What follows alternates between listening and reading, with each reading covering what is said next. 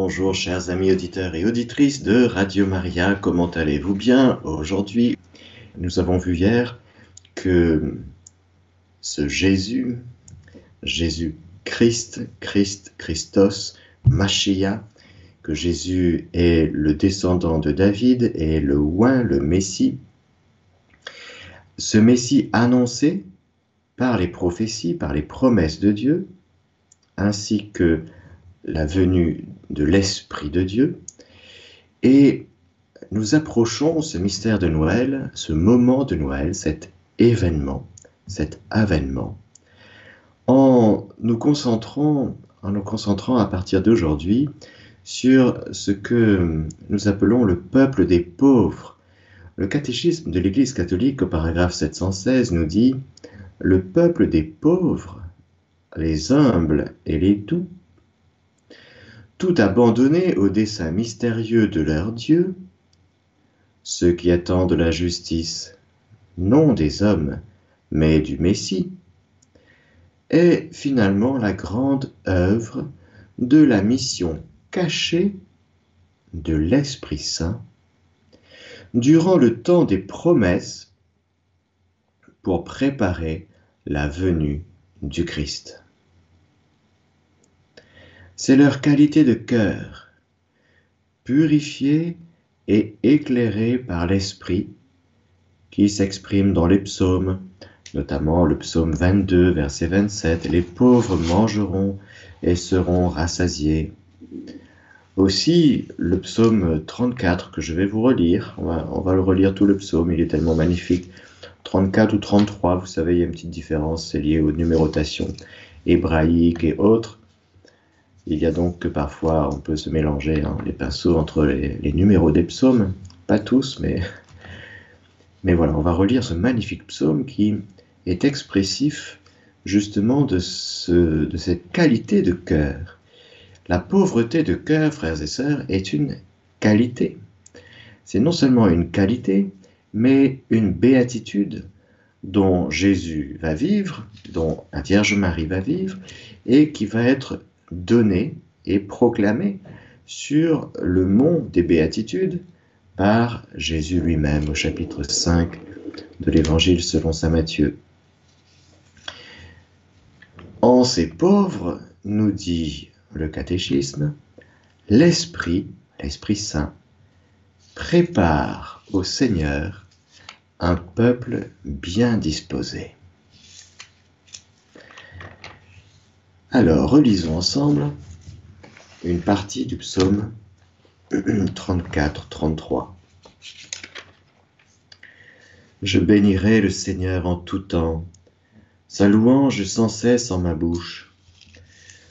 En Dieu mon âme se loue, qu'ils écoutent les humbles qu'ils jubilent. Magnifiez avec moi le Seigneur, exaltons ensemble son nom. Je cherche le Seigneur, il me répond, et de toutes mes frayeurs il me délivre. Qui regarde vers lui resplendira, et sur son visage point de honte. Un pauvre a crié, le Seigneur écoute, et de toutes ses angoisses il le sauve. Il campe l'ange du Seigneur autour de ceux qui le craignent, et il les dégage. Goûtez et voyez comme le Seigneur est bon, heureux qui s'abrite en lui. Craignez le Seigneur, vous les saints, qui le craint ne manque de rien. Les jeunes fauves sont dénués, affamés, qui cherchent le Seigneur ne manquent d'aucun bien. Nous pourrions poursuivre ce magnifique psaume qui est expressif justement de la louange et de la prière de ceux et celles que l'Écriture appelle les pauvres de cœur, le peuple des pauvres, de ceux et celles qui attendent la consolation d'Israël, de ceux et celles qui attendent la délivrance de Jérusalem. Il y a par exemple cette belle figure sur laquelle nous reviendrons, celle, celle de Siméon, au temple de Jérusalem qui vient et qui va rencontrer l'enfant Jésus qui aura 40 jours, ainsi que la prophétesse Anne. sur ces pauvres et ces humbles de cœur, le prophète Sophonie, par exemple, chapitre 2, verset 3, nous dit Cherchez le Seigneur, vous tous, les humbles de la terre, qui accomplissez ses ordonnances. Cherchez la justice, cherchez l'humilité. Peut-être serez-vous à l'abri au jour de la colère du Seigneur. Le jour de la colère du Seigneur, justement, dans l'Écriture, le grand jour, grand et redoutable du Seigneur, c'est le jour de la venue, qui est comme euh, doublé, si vous voulez. Il y a la première venue dans la chair, il y a la venue dans la gloire. Certains même, et là on est dans la théologie, on est dans des recherches théologiques, certains parlent de la venue intermédiaire, dont certains théologiens, dont le cardinal Ratzinger lui-même, cette venue intermédiaire du Seigneur, non pas dans la chair, bien sûr, car la venue du Christ dans la chair, est faite une fois. Non pas celle dans la gloire finale, mais une venue puissante de, du Seigneur, qui est considérée par certains théologiens, même père de l'Église, comme intermédiaire. Je n'entre pas dans ces détails, mais pour dire qu'il y a cette attente, il y a cet avant. Dieu a promis et quand Dieu promet, il attend encore une fois des gens qui gardent dans la foi les paroles de Dieu. Et lorsque ces paroles de Dieu sont promesses, c'est-à-dire qui demandent encore d'être accomplies dans le temps, qui ne sont pas encore accomplies, eh bien, il attend de ses créatures et de son peuple en particulier l'espérance qui consiste, entre autres, à justement garder la réalisation l'accomplissement de ces promesses et du coup de nous réjouir d'ores et déjà, frères et sœurs. Celui qui est dans l'espérance, il est dans la joie, il est dans l'allégresse, il se réjouit. Pourquoi? Parce que justement, il, euh, il tient dans l'espérance la réalisation des promesses de Dieu. Cette espérance qui est une grande force parce que ça permet de tenir dans les épreuves. Et nous sommes dans ce kairos, nous sommes dans ce temps de grandes espérances, de grands euh, bouleversements, de grands effondrements, de grands changements. Alors, c'est la vertu par excellence du temps de cette période que nous traversons. Encore une fois, la lettre aux Hébreux nous parle de l'espérance comme une encre qui nous arrime déjà au port, qui nous fait déjà être attachés au port d'arrivée, par l'espérance, nous sommes dans cette certitude tendancielle, dira le cardinal Journet, c'est-à-dire non pas une certitude intellectuelle, mais tendancielle, c'est-à-dire nous sommes orientés, nous sommes ancrés vers un avenir dont le Seigneur lui-même est notre avenir. Notre espérance, c'est Dieu. Notre espérance, c'est la possession du bonheur éternel. Et pour les choses ici-bas qui sont directement liées au royaume de Dieu, il y a aussi cette espérance. Nous pouvons espérer, non pas tant d'un espoir humain d'un avenir meilleur, vous savez, ça, ce sont les idéologies. Les idéologies nous, disent toujours que ça va, ça va aller, que ça ira mieux. Hein, ils chantent les lendemains meilleurs, l'humanité, l'humanisme, c'est fabuleux, on va tous s'aimer les uns les autres, c'est vraiment extraordinaire. On a raison de voter pour des gens qui euh, nous promettent un avenir euh, magnifique. Ça, c'est de mettre de l'espoir humain en des idéologies. Ça s'effondre inexorablement. Ça arrive à la déception et au désespoir. C'est normal. L'espérance est toute autre chose. Elle ne déçoit jamais. Pourquoi? Parce que elle met, sa force, elle met son encre, une encre puissante qui déjà nous, nous attache à l'accomplissement des desseins de Dieu. Alors c'est magnifique, c'est très fort l'espérance. Rappelez-vous ce que disait Isaïe déjà, c'est les adolescents, alors ils peinent un peu les adolescents parce que ils ont de l'élan, mais ça tient pas dans le temps. Et puis, mais ceux qui ont l'espérance, ils sont, sont en train de voler, si vous voulez. Ils sont jeunes, ceux qui sont dans l'espérance. Ceux qui sont dans l'espoir en des lendemains meilleurs, terrestres, matérialistes, athées, eh bien ceux-là sont tristes, désespérés. Le matérialisme athée et les promesses du matérialisme athée n'aboutissent qu'à de grandes détresses. L'espérance chrétienne, elle est déjà joyeuse. Et j'aime beaucoup cette préface, vous savez, qui à partir du 17 décembre dans la liturgie, à la messe, nous fait prier, le prêtre prie en votre nom à tous, frères et sœurs, que le Seigneur nous trouve quand il viendra dans, vigilant dans la prière et rempli d'allégresse. Ah bon? Ben oui, vigilant dans la prière et rempli d'allégresse. L'allégresse, la joie, va ensemble avec la pauvreté de cœur, dont qui est une caractéristique de ce peuple de petits, de ce petit reste, de ce peuple des pauvres. C'est pourquoi nous comprenons tout à fait, par exemple, les prophéties d'Isaïe, par exemple Isaïe 12, qui nous dit Dans l'allégresse vous puiserez au, purlé, au futur, vous puiserez de l'eau aux sources du salut. Et vous direz en ce jour-là, louez le Seigneur, invoquez son nom, annoncez au peuple ses hauts faits, rappelez que son nom est sublime, chantez le Seigneur car il a fait de grandes choses, qu'on le proclame sur toute la terre, pousse des cris de joie, des clameurs, habitantes de Sion, car il est grand au milieu de toi, le Saint d'Israël. Alors, c'est des joies qui sont relatives à des choses qui doivent arriver, mais déjà, ne perds pas ton temps. N'attends pas qu'elles arrivent pour être dans la joie. Sois déjà rempli d'allégresse. Sophonie nous dit la même chose. Pousse des cris de joie, fille de Sion. Une clameur d'allégresse, Israël. Réjouis-toi, Triomphe de tout ton cœur, fille de Jérusalem. Le Seigneur a levé la sentence qui pesait sur toi. Il a détourné ton ennemi. Le Seigneur est roi d'Israël au milieu de toi. Tu n'as plus de malheur à craindre. Ce jour-là, on dira à Jérusalem, Sois sans crainte, Sion, que tes mains ne défaillent pas le Seigneur ton Dieu est au milieu de toi.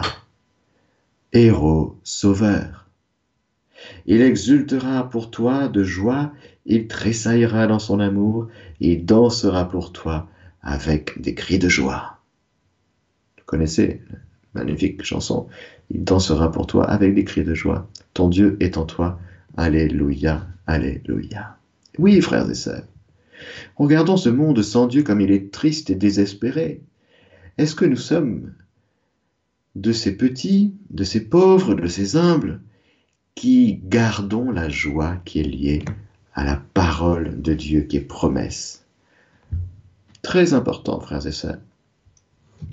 L'espérance joyeuse qui est liée à ce cœur de pauvre.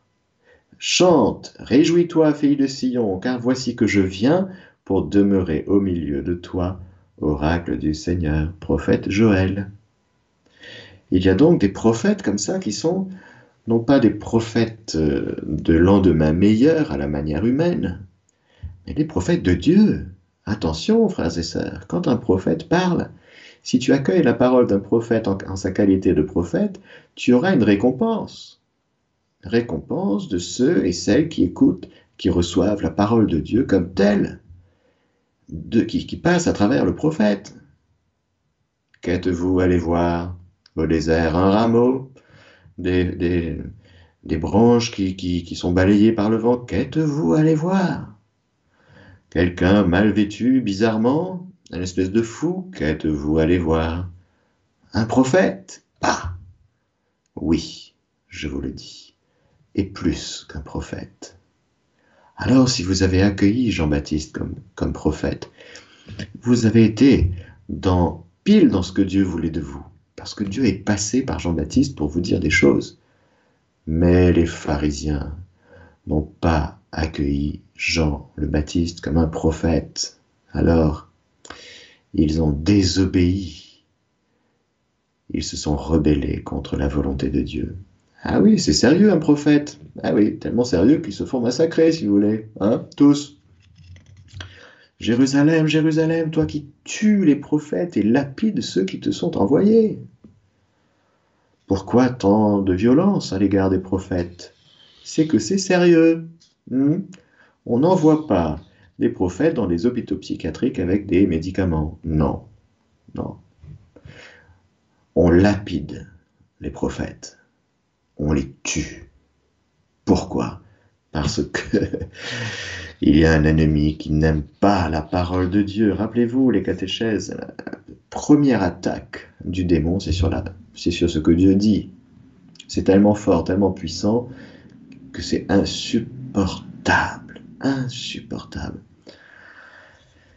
Ah, et je discutais avec quelqu'un qui avait été libéré de plusieurs euh, infestations hier, c'était très intéressant de voir comment le démon réagit à la parole de Dieu. Il y a des mots qu'il n'aime pas. Il y a des mots, il y a des paroles de Dieu, il n'aime pas. oui, ça. Pourquoi? Parce que une parole de Dieu est puissante, tellement vivifiante elle ressuscite les morts à la voix du Fils de l'homme. Il y aura la résurrection. Enfin, ça, ça fait trembler l'enfer. Une parole de Dieu prononcée dans le souffle de Dieu, ça fait trembler l'enfer. C'est un tremblement de terre. Alors on comprend que les prophètes soient lapidés, décapités, sciés, emprisonnés, etc., etc. Bon.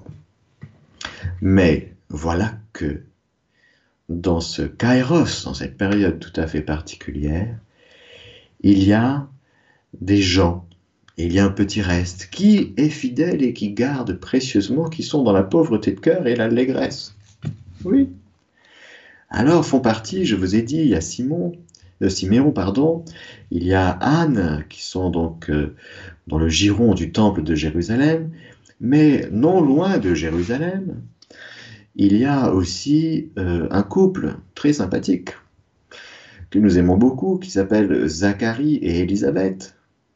Et puis bien sûr, bien sûr, la Vierge Marie, Saint Joseph.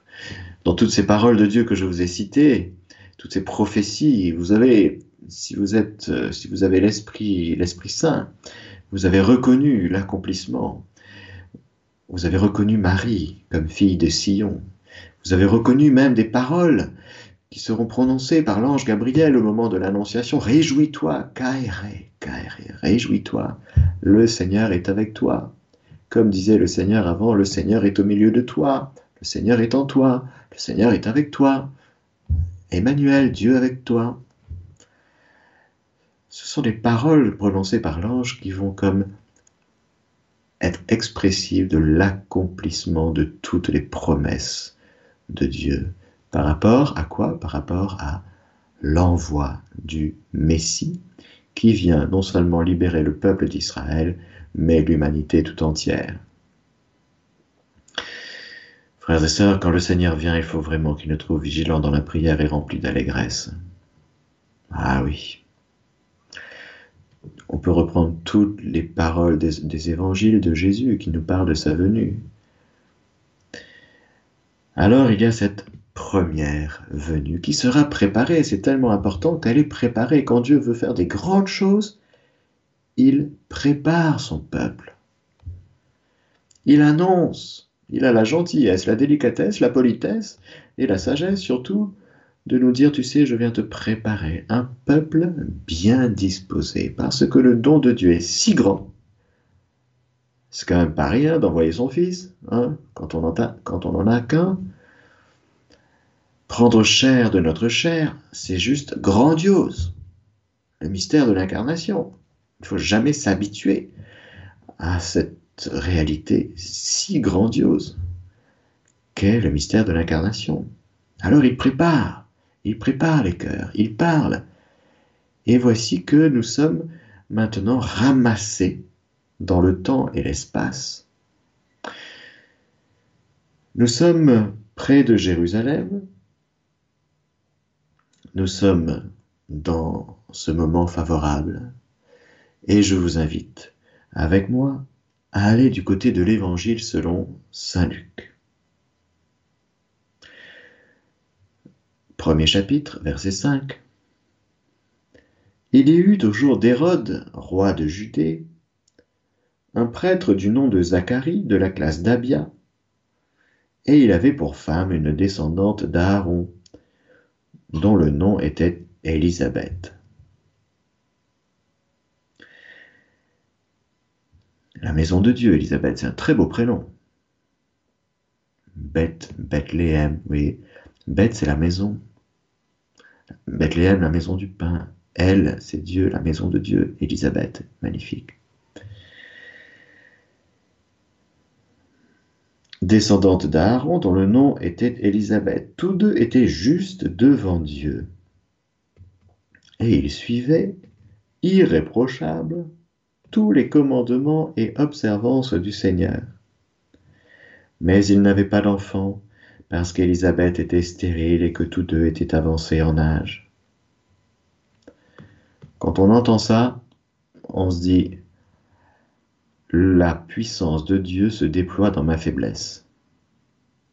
Stérile et avancé en âge.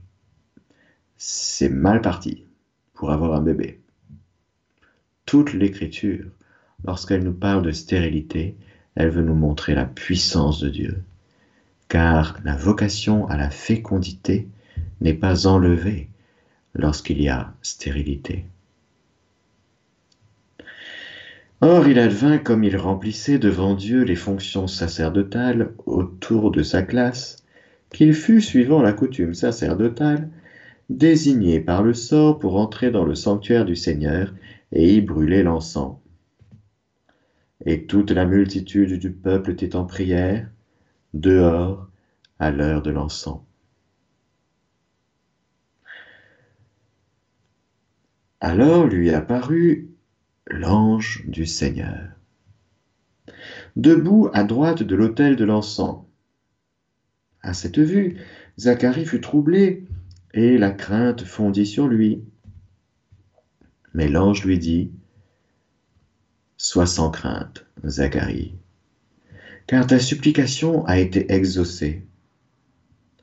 Ta femme Élisabeth t'enfantera un fils, et tu l'appelleras du nom de Jean. Jean, qui signifie le Seigneur est favorable, Dieu fait grâce, Dieu est favorable.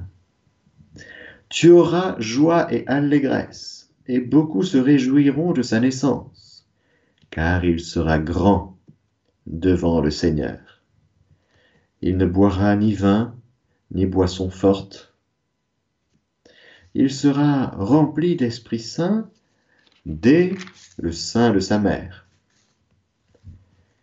Il ramènera de nombreux fils d'Israël au Seigneur leur Dieu il marchera devant lui avec l'esprit et la puissance d'Élie pour ramener le cœur des pères vers les enfants et les rebelles à la prudence des justes, préparant au Seigneur un peuple bien disposé. Quand on s'appelle Zacharie et qu'on est prêtre, hein, et qu'on n'est pas loin du temple, servant le temple, qu'on est dans le giron sacerdotal, qu'on est serviteur de Dieu, qu'on est anawim, qu'on est, on fait partie de ce peuple de pauvres, humbles, de cœur, et qu'on entend l'ange du Seigneur qui nous dit toutes ces choses, on comprend, parce qu'on est affiné, on connaît un peu l'écriture quand même, on connaît les prophéties, on connaît les promesses.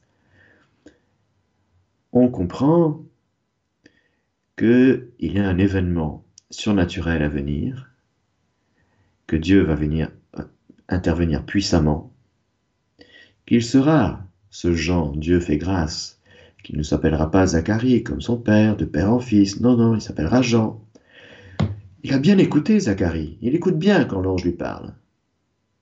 L'ange lui a dit, il s'appellera Jean. Rappelez-vous, au moment de sa naissance et sa circoncision, petit Jean, tout le monde veut l'appeler Zacharie comme son père. Non, non, non, non, non, il s'appellera Jean. Et personne, personne ne s'appelle comme ça dans ta famille. Oui, oui, sauf que Zacharie, il a entendu, il a bien compris, il a bien retenu. Il s'appellera Jean. Dieu fait grâce.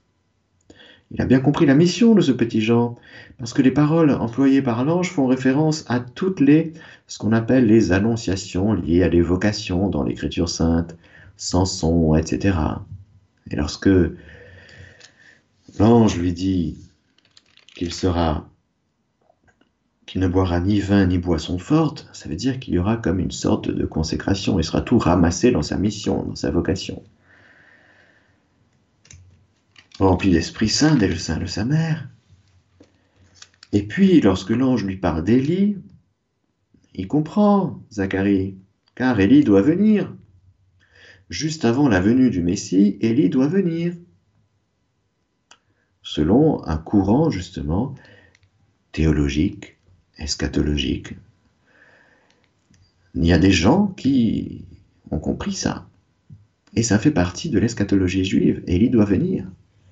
Alors quand l'ange lui dit que ce petit Jean marchera devant le Seigneur avec l'esprit et la puissance d'Élie pour ramener le cœur des pères vers les enfants et les rebelles à la prudence des justes, préparant au Seigneur un peuple bien disposé, le cœur de Zacharie comprend que ce petit Jean sera, oui, le précurseur, celui qui vient avant, juste avant le Messie. Zacharie dit à l'ange, à quoi connaître, connaîtrais-je cela? Et dans la suite du passage, on va comprendre que Zacharie comprend, mais il a un problème.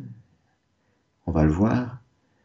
Il ne veut pas croire. Il aura du mal à croire.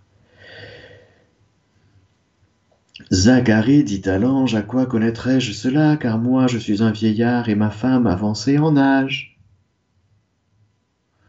Et l'ange lui répondit, Moi je suis Gabriel, qui me tient devant Dieu, et j'ai été envoyé pour te parler et t'annoncer cette bonne nouvelle.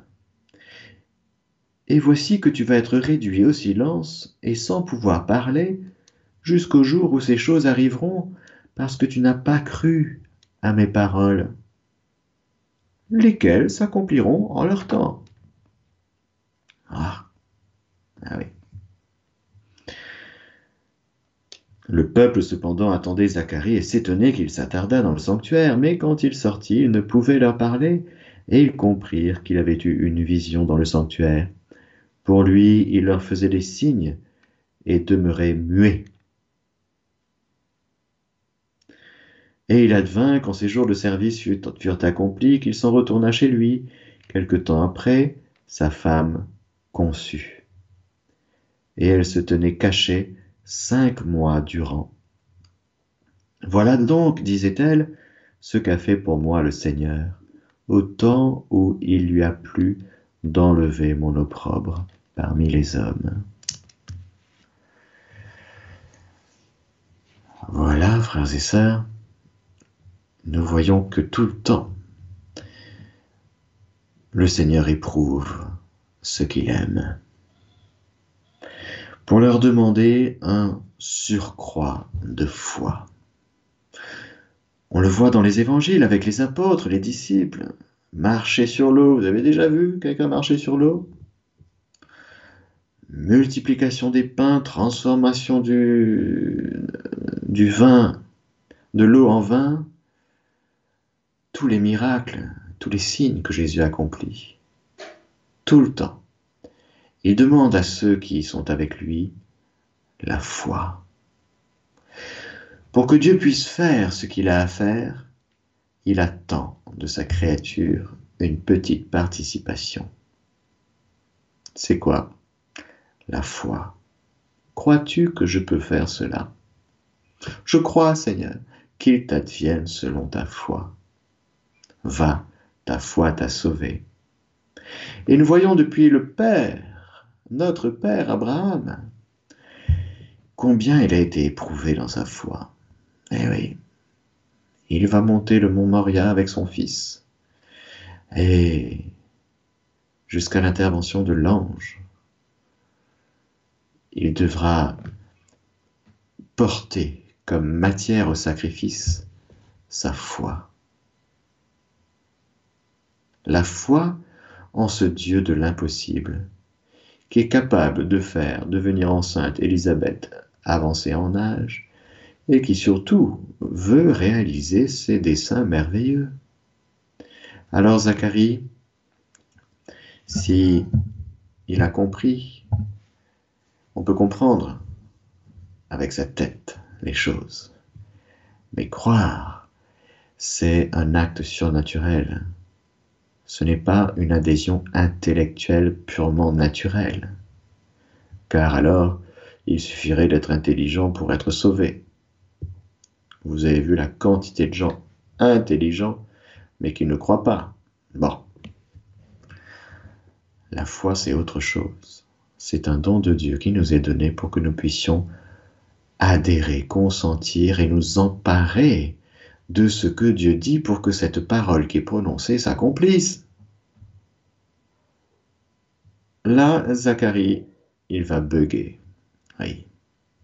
Et il sera comme signe, il sera voué au mutisme. Et ça va durer un certain temps, le mutisme, parce que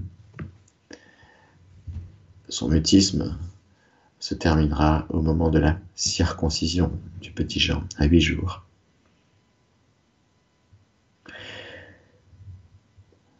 Nous voyons donc Élisabeth enceinte d'un petit bébé dans ses entrailles, Zacharie, et voilà que le petit Jean grandit dans le sein maternel et qu'il a six mois. Tout se passe bien. On peut, entre guillemets, imaginer cette vie quotidienne de Zacharie et d'Élisabeth qui, au contact de ce petit qui est dans le sein maternel d'Élisabeth, n'est pas n'importe qui. Car ce petit qui est là, il a les paroles de Dieu sur lui, il a des prophéties sur lui. Il y a eu des paroles de Dieu par l'ange. Ces paroles de l'ange vont être bien sûr ruminées, retenues comme plus tard la Vierge Marie, ou d'une manière concomitante, pardon, plutôt, Marie retenant toutes ces choses, les gardant, les conservant dans son cœur. Élisabeth et Zacharie font un peu ça aussi tous les jours. Ils sont devant l'œuvre de Dieu, devant Dieu. L'œuvre de Dieu qui est avec cette peine, le mutisme de Zacharie, qui va être vécu, j'en suis sûr, saintement. Il va se servir de cette peine, de cette faculté de ne plus pouvoir parler, il aura une tablette. Et donc son quotidien à Zacharie va être tout à fait particulier. Et son quotidien de, de muet va être une occasion providentielle. Car la peine, frères et sœurs, nous pouvons transformer nos peines en des occasions providentielles. Quand c'est Dieu qui dit, eh bien, tu seras muet, c'est toujours pour aider celui qui est sous, un coup de la peine, sous le coup de la peine, pour davantage entrer en lui, pour davantage gagner en profondeur, pour davantage être contemplatif de ce Dieu qui œuvre, qui agit dans le secret. Il sera plus tard comme ces personnes dont Jésus exhortera quand tu pries, va dans le secret. Quand tu fais l'aumône, vis-le dans le secret devant ton Père. Quand tu jeûnes, vis-le dans le secret avec ton Père. Ton Père voit dans le secret. Le mutisme, c'est une occasion providentielle pour Zacharie, pour aller dans le secret. Avec Élisabeth, qui porte dans ses entrailles, encore une fois, plus qu'un petit garçon, c'est un petit homme qui est prophète. Jour après jour mûrit dans le cœur de Zacharie et d'Élisabeth le Benedictus, comme on dit. C'est neuf mois plus tard, après la conception, au jour de la circoncision, où le petit Jean recevra son nom, que Zacharie, son père, rempli d'Esprit Saint, prophétisera. Et je terminerai la catéchèse aujourd'hui avec cette magnifique proclamation de Zacharie, qui aura mûri pendant neuf mois. Lui aussi, il a été comme enceinte, si vous voulez, hein, à sa manière à lui non pas à la manière des idéologues. Je rassure, les hommes ne sont pas enceints. Bon. Béni soit le Seigneur, le Dieu d'Israël, de ce qu'il a visité et délivré son peuple, et nous a suscité une puissance de salut dans la maison de David, son serviteur ah, la maison de David. Rappelez-vous tout ce que je vous ai dit sur Jésus descendant de David, sur le Messie. Selon qu'il avait annoncé par la bouche de ses saints prophètes des temps anciens, pour nous sauver de tous nos ennemis et de la main de tous ceux qui nous haïssent. Ainsi fait-il miséricorde à nos pères ainsi se souvient-il de son alliance sainte, du serment qu'il a juré à Abraham notre Père, de nous accorder que, sans crainte, délivrés de la main de nos ennemis, nous le servions en sainteté et justice, devant lui tout au long de nos jours. Zacharie proclame le salut la délivrance des ennemis, qui ne sont pas des ennemis politiques. Attention au messianisme temporel, dénoncé par le catéchisme. Mais le salut spirituel, l'ennemi sera vaincu. Sa défaite a été prophétisée au soir de la chute en Genèse 3.15, rappelez-vous. Nous sommes, nous arrivons dans les temps de l'accomplissement, de la victoire de Dieu prophétisée au soir de la chute. Et toi, petit enfant, deuxième partie du Bénédictus, Zacharie va parler de son petit Jean. Et toi, petit enfant, tu seras appelé prophète du Très-Haut, car tu marcheras devant le Seigneur pour lui préparer les voies pour donner à son peuple la connaissance du salut par la rémission de ses péchés. Grâce au sentiment de miséricorde de notre Dieu, dans lesquels nous a visité l'astre d'en haut, pour illuminer ceux qui demeurent dans les ténèbres et l'ombre de la mort, afin de guider nos pas dans le chemin de la paix. Zacharie proclame donc le salut qui arrive. Rappelons-nous que ce Benedictus est proclamé en présence de Marie enceinte, ce que nous verrons la prochaine fois. Amen. Alléluia. Voilà, chers amis auditeurs et auditrices de Radio Maria, soyons dans la joie du Seigneur, que nous soyons malades, fatigués, éprouvés, ne perdons pas dans le cœur cette joie profonde. Que le Seigneur, quand il viendra, nous trouve vigilants dans la prière et remplis d'allégresse. Demain, dans la catéchèse de demain, nous verrons un petit peu justement la Vierge Marie, Élisabeth et Saint Joseph, et nous nous acheminerons doucement mais sûrement jusqu'à Bethléem. En attendant, je vous donne la bénédiction du Seigneur, que le Seigneur tout-Puissant vous bénisse, le Père, le Fils et le Saint-Esprit. Amen. Chers auditeurs de Radio Maria, c'était la catéchèse du Père Mathieu que vous pouvez réécouter en podcast sur notre site internet www.radiomaria.fr.